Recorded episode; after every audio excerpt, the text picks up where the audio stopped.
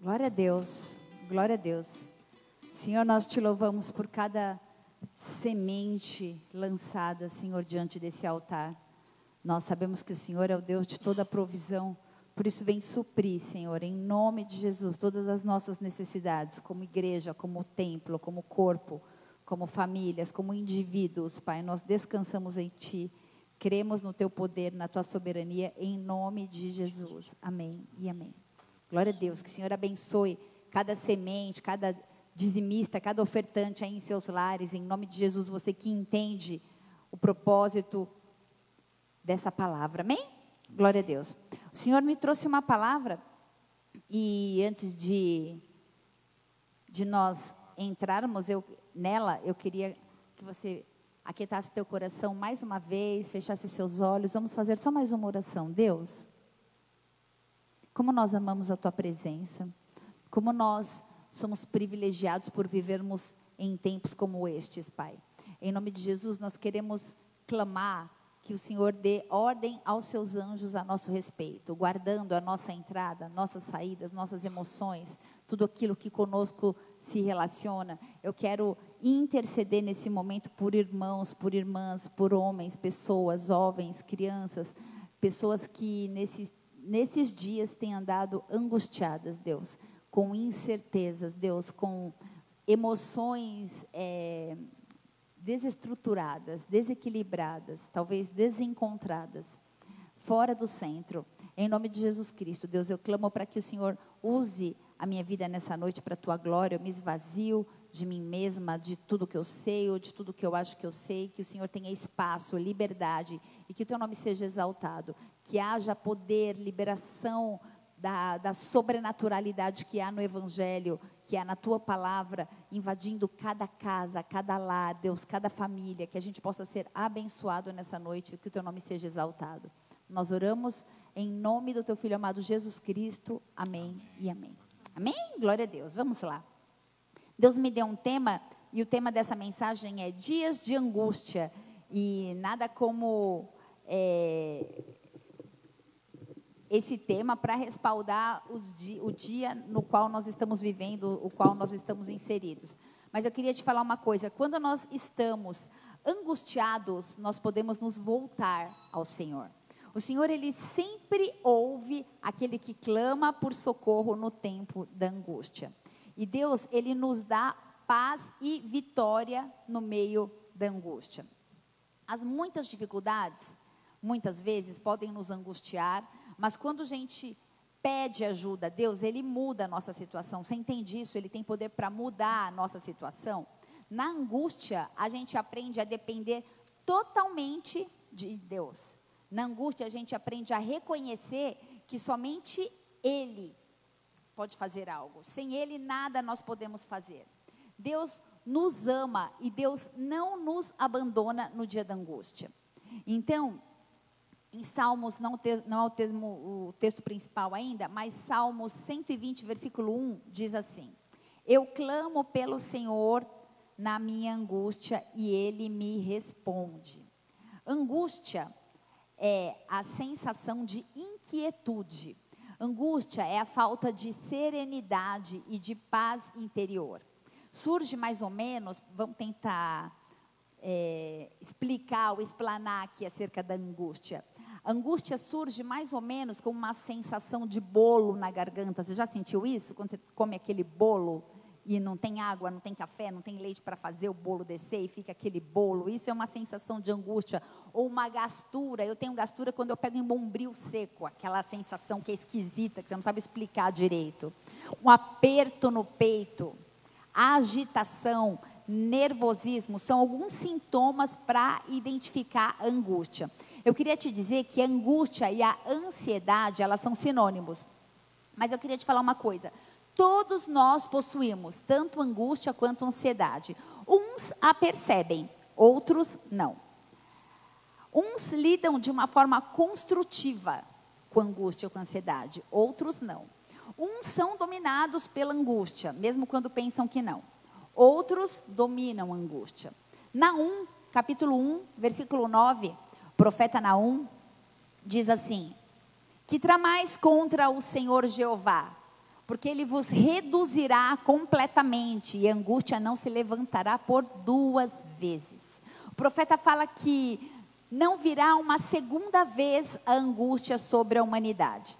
A primeira vez da angústia sobre a humanidade é a existência atual que eu e você vivemos, desde a queda de Adão e Eva, a angústia, a culpa, o medo, o remorso, a decepção, a autodecepção entrou trazendo, entrou nesse mundo, nesse tempo, trazendo angústia. E Naum disse: não haverá segunda vez angústia. E por quê? Porque Jesus é a esperança da glória. Você pode dizer isso na sua casa? Cristo é a esperança da glória. Então, pensa comigo, imaginem mais ou menos cerca de seis mil anos atrás, seis mil anos de angústia, angústia existencial, angústia espiritual, angústia sentimental. E no versículo 7 de Naum 1, ele diz assim: O Senhor Jeová é bom uma fortaleza no dia da angústia. Ele conhece os que nele se refugiam. Eu quero te fazer uma pergunta. Aonde você tem se refugiado? Na 1, 1 versículo 7 diz que o Senhor é uma fortaleza no dia da angústia. E Ele conhece aqueles que nele se refugiam. Ele te conhece? Responde aí para você. Eu quero te desafiar. Refugie-se nele. Não busque as respostas nos locais errados, refugie-se nele. Busque o Senhor, Ele é a minha, Ele é a sua fortaleza no dia da angústia. Angústia é algo muito comum para os seres humanos. Começa, na verdade, quando a gente nasce, na separação da mãe para o filho. Angústia é a reação que o indivíduo é, é, é, é, a, é a reação de um indivíduo que está relacionado talvez com traumas talvez com origens internas ou com insatisfação, talvez com culpa, carências, carência afetiva, agressividade reprimida. Tudo isso traz angústia. E muitas vezes esses traumas, eles também podem ser externos, como uma decepção, ou talvez um susto que você levou em algum momento da sua vida, isso pode te trazer ou te causar angústia. Angústia também surge como meio de defesa, mas ela pode nos dominar dependendo da medida recebida ou desenvolvida. Eu estou explanando um pouquinho sobre angústia para você entender o que esse sentimento é capaz de fazer com a minha e com a tua vida. Existe um tipo de angústia que pode ser boa. Um bebezinho de oito meses, ele chora muito pela ausência da mãe, ele estranha pessoas diferentes, ele fica angustiado. Por quê? Porque ele reconhece a separação da mãe. Então, ele entende que foi cortado o cordão umbilical. Até esse tempo, ele não entende que ele não é a mesma pessoa que a mãe. Então, quando ele se afasta da mãe, ele sente essa angústia, ele e o bebê. Está comigo? Então, esse é um sinal de angústia positivo. E essa sensação é, é muito importante para o desenvolvimento do cérebro, para o desenvolvimento pessoal do bebê. Ele começa a entender que ele não é mais uma pessoa com a mãe, que ele é uma, que ele é, não é mais o único indivíduo com a mãe, mas ele é uma pessoa e a mãe é outra. Quem está comigo diz um amém aí na sua casa? Amém? Então a angústia, ela também pode, muitas vezes, paralisar o corpo, ela pode paralisar a mente, ela pode paralisar também a ação produtiva de uma pessoa. Angústia, na verdade, é um nó, é uma dor no peito, não há explicação em forma de linguagem para explicar essa sensação. É como se nós tivéssemos perdido algo e não soubéssemos o que perdemos. Você me entende? Você já perdeu alguma coisa? Você já teve a sensação de, de falar assim: eu perdi alguma coisa, não sei o que é? Pode ser é, comparado à sensação de angústia. Então, agora eu quero te fazer pensar. Vamos pensar comigo. Nós fomos criados à imagem e semelhança do Criador, de Deus, amém? Então, essa sensação de termos perdido algo, essa sensação de que algo nos falta, é a consequência da separação da minha vida, da sua vida com Deus por causa do pecado. Eu vou repetir. Essa sensação de que nós perdemos algo, esta angústia que muitas vezes a gente não sabe explicar, é a, é a, é a consequência do pecado, do pecado adâmico que faz com que eu e você nos afast... que fez com que eu e você nos afastássemos de Deus. Amém? Como nós fomos criados? Nós fomos criados para sermos seres completos. Nós fomos criados para vivermos para a graça, com equilíbrio, com alegria, com saúde, com felicidade, criatividade, liberdade, inclusive liberdade de escolha. Então, nesse momento, houve a quebra do homem e de Deus. O que aconteceu? A desobediência gerou o pecado e o pecado gerou essa quebra e essa quebra trouxe angústia, uma angústia bem lá no fundo do meu coração e do seu coração que a gente precisa aprender a lidar com ela. Então, nesse exato momento instalou-se a entre aspas, falta de algo, acho que eu posso expressar de, dessa maneira. Então, o que, que a gente precisa fazer? Correr atrás do, desse prejuízo, buscar suprir essa falta de algo, ou esse buraco, ou essa lacuna. Você está aí? Salmos 31, versículo 7 diz assim: Eu me alegrarei e me regozijarei na tua benignidade, porque viste a minha aflição. Deixa eu te falar uma coisa: o Senhor vê a tua aflição. E conheceste as angústias da minha alma. Ele é sabe, a gente talvez não tenha palavras para expressar aquilo que a gente sente no nosso mais profundo ser, mas Ele conhece as angústias da nossa alma, já dizia o salmista. Então, pastor, em nome de Jesus, me ajuda como enfrentar a angústia. Agora que você conseguiu compreender um pouquinho sobre esse sentimento, a primeira coisa que você deve fazer é não fingir que angústia não existe. Ela existe, isso é um fato. Angústia, ah, nunca nem vi. Esse não pode ser o teu discurso. O primeiro fato é enfrentar, não mascarar os problemas, não fugir dos problemas, não mentir para si mesmo. As manchetes de hoje são, eu vou compartilhar com você. Olha isso, manchetes. Angústia por superexposição ao coronavírus, funcionários de um supermercado. Angústia dos viajantes brasileiros retidos no exterior. Médicos relatam medo e angústia com o avanço da pandemia. Angústias dos repórteres da Fox. Angústia das famílias que não sabem se foram ou não infectadas.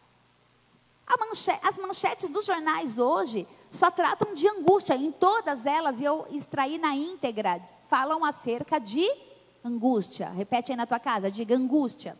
Salmo 119, versículo 143 fala assim: Tribulação e angústia se apoderaram de mim, mas os teus mandamentos são o meu prazer, ou em outra tradução, o meu deleite. Quem descobrir esse segredo vai discernir que o poder de Deus é sempre maior que angústia. O poder de Deus é sempre maior que angústia. Um fato é, angústia é um sentimento que nos aflige cotidianamente. Mesmo antes do Covid-19, a depressão já era o mal do século. Não é uma novidade isso para você ou para mim nesse momento de quarentena. A gente já vivia esses tempos. E agora, no nosso contexto atual, a gente descobre que o distanciamento social ele tem aumentado os relatos de angústia e de ansiedade. Você está aí? Além do corona, a dificuldade para administrar o tempo causa angústia, a falta de apetite sexual causa angústia, não conseguir esperar em Deus, esperar os propósitos de Deus causa angústia, TPM causa angústia, paixão pela pessoa errada causa angústia, solidão, insatisfação profissional ou financeira causa angústia baixa estima, rejeição, solidão, medo do futuro, é o top 10. Medo do futuro, que vai ser o amanhã. Tantos outros medos também trazem angústias. Mas a palavra diz em Filipenses 4, versículo 6, registra, marca, grava, perpetua esse versículo aí no teu coração. Diz assim: não estejais ansiosos por qualquer motivo, senão as vossas petições sejam conhecidas diante de Deus, a respeito de tudo, com oração e súplicas e com ações de graça, e a paz de Deus, que sobrepuja todo entendimento, guardará o vosso coração e os vossos sentimentos em Cristo Jesus. Amém? Amém? Em nome de Jesus? Então nós precisamos de controle e paz que vem do alto para banir a angústia. Essa paz, ela vem do alto, ela vem do Criador. Então, Sabe aquela sensação que eu estava te dizendo de que algo te falta? Ela só pode ser preenchida pelo Senhor. Ela só pode ser preenchida pelo Espírito Santo de Deus. Sabe quando vai tudo bem e você fala, algo me falta? Isso é uma angústia. Talvez você consiga lidar com ela de uma forma até saudável, mas essa angústia precisa ser suprida pela presença do Espírito Santo de Deus. É o único que vai suprir essa angústia em você. E como, pastor, eu vou suprir? Como eu vou fazer? Onde vende? A oração, a súplica e a gratidão. Diga gratidão, gratidão, seja grato. A gratidão vai guardar o nosso coração e vai guardar a nossa mente. Guardem as suas mentes cuidado com todo tipo de manipulação, principalmente da mídia. Nós estamos vivendo um momento, um momento histórico, e logo você vai entender isso, de, de que você não pode ser chamado de massa de manobra. Você precisa ser alguém que influencia, um agente de influência, um, alguém que é um influenciador, não alguém influenciável. Você está comigo? Então, muitas vezes o nosso desejo natural, o nosso desejo humano de aceitação, talvez por status, talvez por posses, pode deixar algumas marcas angustiantes. E se os nossos desejos e as nossas necessidades não são atendidos, o que acontece com a gente? A gente fica estressado, a gente fica angustiado, a gente fica ansioso. Então, pastora, como assim esse versículo é lindo? Acho lindo. Você falou para marcar no coração, para escrever, colar no espelho do banheiro, na geladeira. Não andeis ansiosos, mas parece algo tão distante da minha realidade. Parece algo tão distante dos dias que nós estamos vivendo hoje. Deixa eu te falar uma coisa. Você precisa de uma compreensão acerca de você mesmo. Você tem que responder algumas perguntas. E responde aí na tua casa, de verdade, faça esse exercício comigo. O primeiro é: quem sou? Por que eu? Para que comigo? Quando e onde? Você precisa ter respostas. Essas respostas, elas precisam ser vivas. Eu preciso que você entenda o teu propósito para que a angústia seja lançada fora. Por isso eu te desafio, busque as respostas do alto. Ah, você não está aqui nessa terra para passar desapercebido e eu profetizo isso sobre a sua vida. Você vai marcar essa história, você vai marcar essa geração. Então você precisa saber que a tua família, essa mesmo que está aí na tua sala, que está aí no quarto com você, ela foi escolhida por Deus que a igreja que você congrega, ela foi escolhida por Deus, que a tua profissão tem um propósito, que o teu ser existencial tem um desígnio. Tem tudo a ver com Ele. Diga, tem tudo a ver com Ele. A gente canta tanto isso, né? Então, eu quero te desafiar. Conheça o seu potencial. Conheça as suas forças. Quais são os seus limites e também as suas fraquezas olha para você à luz das Escrituras. Eu vou repetir. Olha para você à luz das Escrituras. À luz das Escrituras. Cuidado, porque a autoilusão, o autodiscernimento, a autoanálise, a autoavaliação pode bloquear a tua autoconsciência. Vou repetir. A autoilusão, o autodiscernimento, a autoanálise, a autoavaliação pode bloquear a tua autoconsciência. Jeremias 17, versículo 9 diz assim: Enganoso é o coração, mais do que todas as coisas, e perverso. Quem o conhecerá? Você sabe quem o conhece? O Senhor conhece teu coração. Então, deixa eu te falar uma coisa: orgulho, independência, rancor bloqueiam o teu discernimento e a tua consciência. Não seja roubado. O Espírito Santo te dá sinal, mas você tem permitido que as tuas análises, os teus julgamentos, os teus conceitos te encham de orgulho e esse orgulho bloqueia a tua consciência para entender ou para discernir o agir de Deus. Você está comigo? Amém? Então, o que, que eu vou fazer? Com medo, com a dor, com a culpa, com a ira, com a angústia. Satanás muitas vezes usa esse tipo de ferramenta para trabalhar na nossa alma e nos manter angustiados e presos em cadeias. Jeremias 17, versículo 10, diz assim, ó: Eu, o Senhor, esquadrinho o coração. Eu provo os teus pensamentos e para isso, e isso para dar a cada um segundo os seus caminhos e segundo o fruto das tuas ações.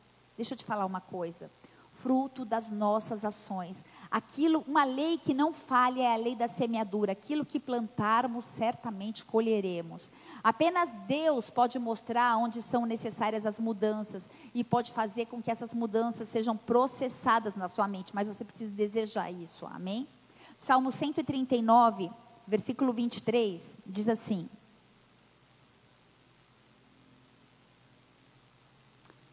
Sonda-me conhece meu coração. Prova-me, conhece meus pensamentos e vê se há em mim algum caminho mau e guia-me pelo caminho eterno.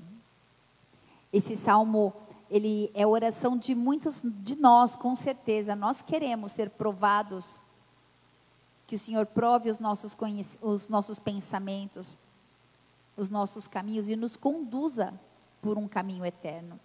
Grande parte do estresse, grande parte da angústia se dissipa quando a gente entende que Deus está no controle. Você está aí? Deus está no controle de todas as coisas, das que a gente entende, das que a gente não entende também. Grande parte do estresse, da angústia se dissipa quando a gente entrega a nossa dependência a Deus. E eu quero te convidar então a se submeter a esse Deus. Eu quero te convidar então a se render a esse Deus. Eu quero te desafiar a não deixar os seus medos, as suas dores, as suas angústias te oprimirem.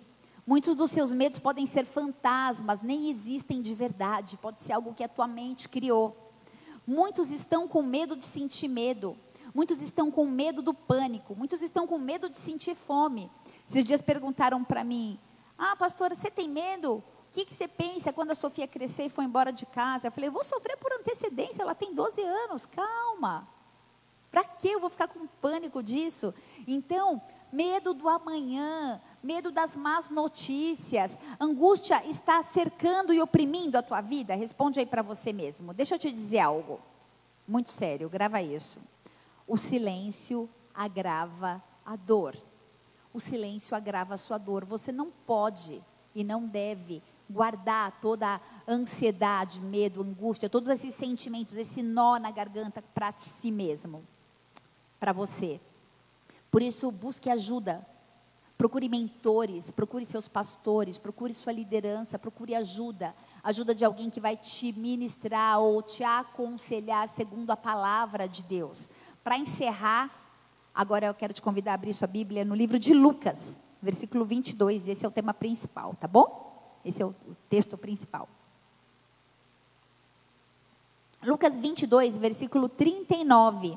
Diz assim a palavra de Deus. O contexto é Jesus no Getsemane. E saindo foi, como costumava, para o Monte das Oliveiras. E também os seus discípulos o seguiram. Eram os discípulos que o seguiam, não era a multidão. E quando chegou àquele lugar, disse-lhes: Orai para que não entreis em tentação. E apartou-se dele cerca de um tiro de pedra e pondo-se de joelhos orava, dizendo: Pai, se queres, passa de mim esse cálice. Todavia, não se faça a minha vontade, mas a tua. Então apareceu um anjo do céu que o fortalecia. Vou fazer um parênteses aqui. A palavra diz que é o Senhor dá ordem aos seus anjos a teu respeito.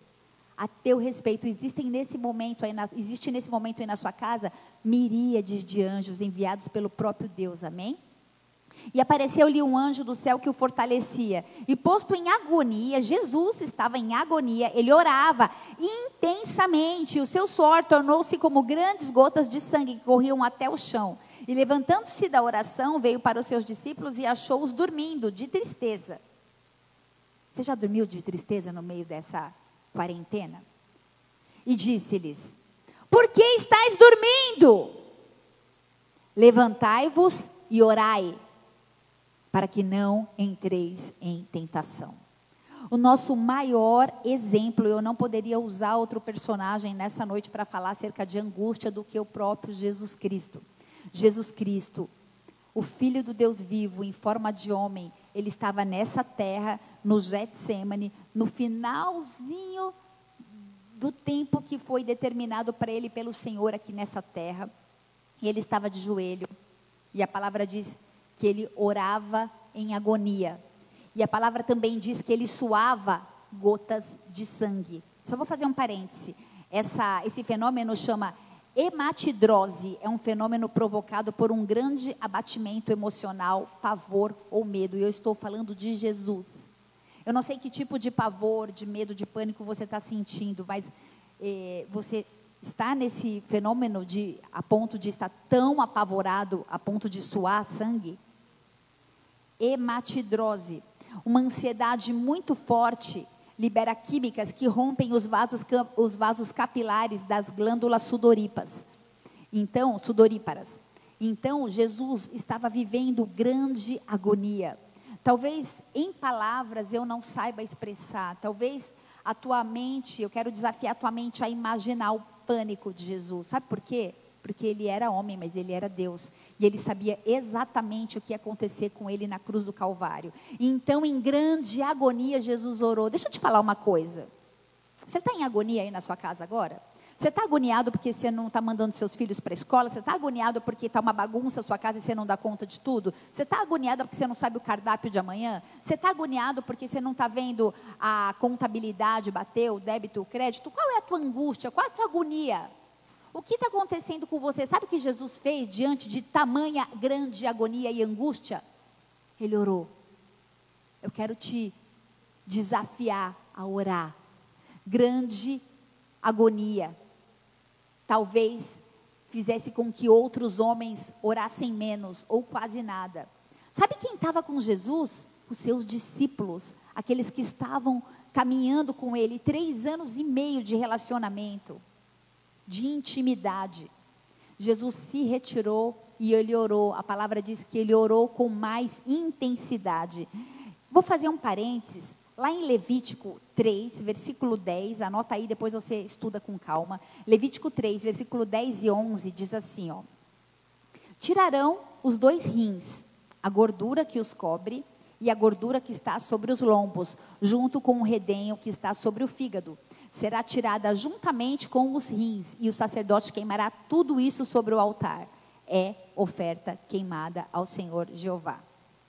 Pastora, o que, tem, essa, tem a ver no meio de Jesus no Getsemane, nessa palavra de Levítico. Levítico 3, essa passagem, ela diz respeito à oferta. Oferta no altar, oferta em forma de sacrifício. Providenciava a propiciação, que é o ato do preço oferecido por Cristo para satisfazer todas as exigências legais que retirariam toda a escrita de dívida e providenciaria a nossa reconciliação com Deus. Você entende isso? Então, nesse momento, essa passagem tá quando, quando, quando fala de rins, fala de centro de emoções, sentimentos profundos.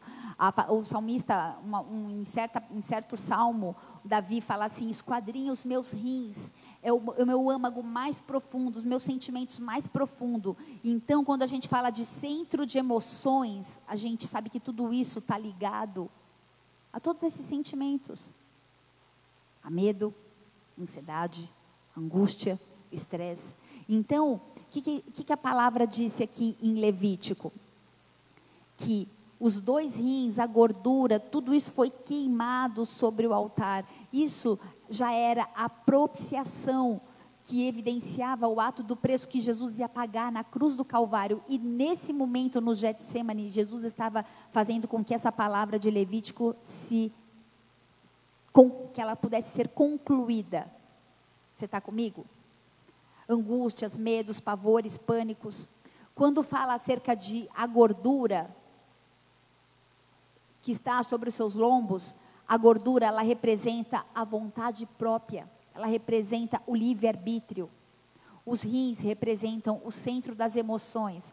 Ei, deixa eu te falar uma coisa. A gente não pode evitar os Getsêmanes da vida. Talvez você esteja nesse momento vivendo uma grande crise de Getsemane. Você pode se prostrar, você pode orar ao Senhor e você pode dizer: Senhor, se for da tua vontade, afasta de mim esse cálice, mas que seja feita a tua vontade. Você já entendeu qual é a vontade de Deus para a tua vida nesse momento? Eu quero te desafiar a não usar máscara. Eu quero que você entenda como primeiro ponto, assumir a angústia que você está lidando. Deixa eu te falar, quando eu falei qual é a tua angústia, não quis menosprezar os teus sentimentos. Talvez você esteja como mulher fazendo dupla jornada e trabalhando e cuidando da casa, e eu não estou comparando com o sangue que Jesus verteu através de suor e falando, ah, você está sofrendo por isso, porque a tua dor é a tua dor, ela é legítima. Eu não quero é, diminuí-la aqui de forma alguma, mas eu quero te ajudar a lidar com essa dor, a extravasar essa angústia, a lançar fora esse medo, esse pânico, esse pavor. Você está comigo? Você compreende isso? Então, eu não posso te dar nenhum tipo de receita aqui nessa noite a não ser uma: oração. Oração. E por isso nós estamos nos movimentando todos os dias, às, 21, às 22 horas, no monte virtual. Conecte-se. A gente está junto, as suas dores não são apenas suas, elas são nossas. Dor compartilhada é dor dividida, compartilha a tua dor. Lucas 22, versículo 44, fala que Jesus orou no versículo 44. Mas exatamente no versículo seguinte, 45, fala: E ele se levantou. Quando você ora, quando você chora, quando você termina uma oração de clamor, de intercessão, você se levanta de uma forma, você se levanta cheio de unção, você se levanta cheio de fogo, você se levanta cheio de Deus. Após um clamor, a gente se levanta. E ainda os que estiverem ao nosso redor estejam dormindo, ainda que pessoas ao nosso derredor estejam dormindo, nós não estamos dormindo. Talvez na tua casa hajam pessoas dormindo, talvez na tua cidade, talvez no teu ambiente profissional hajam pessoas dormindo, mas se você se levantar, se você se levantar, o ambiente todo é transformado. Posso ouvir um amém? Em nome de Jesus. Ei, você não está dormindo, você foi convocado para ser um intercessor na tua casa, nesta nação, nesta geração. Muitos podem dormir de tristeza. O, a palavra diz que os discípulos dormiam, no versículo 45, achou-os dormindo de tristeza. Talvez você esteja tão triste que o teu socorro tem sido sua cama, você só quer dormir. Muitos dormem de tristeza, mas você ora em meio à angústia. Você se levanta no versículo 46 diz: Jesus, Je Jesus diz a eles: Por que vocês estão dormindo? Levantem-se e orem para não cair em tentação. Deixa eu te falar uma coisa: quem não ora cai em tentação. Quem não ora cai em tentação. O segredo é, se nós nos sentarmos quando é hora de se ajoelhar, e se a gente dormir quando a gente deveria orar, a gente vai entrar em tentação. Guarde o seu coração, a palavra diz que no final dos tempos o amor de muitos se esfriaria, a apatia aumentaria. Não tem problema estar angustiado, mas não seja dominado por este sentimento porque vai ficar pior e eu creio que o Senhor está nos preparando, Ele está te preparando. Jesus, Jesus, ele se dirigiu ao Pai e ele expôs os seus temores. Ele disse: Pai, afasta de mim esse cálice, mas que seja feita a tua vontade. Meu convite a você hoje é: busque expor os seus temores. Baixe a sua cabeça, feche os seus olhos. Aleluia. Eu queria te falar que o silêncio agrava a dor. Abra os seus lábios, se você puder, coloque-se de joelhos. Se você puder, entre em intercessão, você sabe exatamente o que e pelo que você precisa orar. Sabe aquela sensação que te falta algo que eu disse lá atrás? Renda-se a Ele, permita que Ele preencha cada lacuna vazia. Eu declaro na autoridade do nome de Jesus a manifestação do Espírito Santo de Deus na sua casa. Que você seja cheio do poder, que você seja cheio da graça, do amor, da alegria. Que a presença de Deus seja manifesta na sua casa.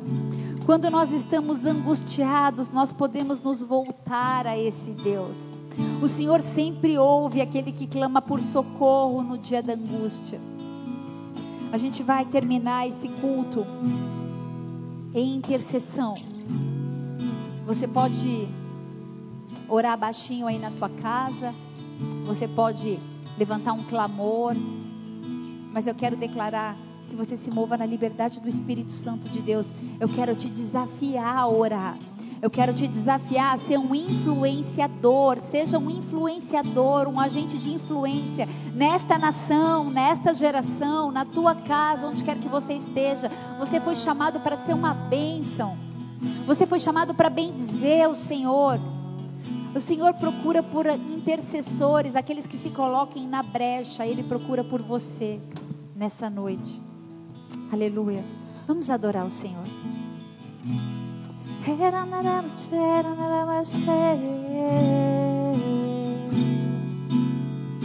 Espírito Santo vem. Aquieta minha alma, faz meu coração ouvir tua voz.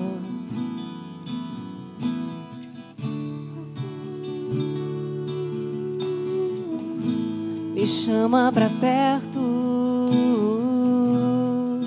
Só assim eu não me sinto só. Seja visitado pelo Senhor nessa noite.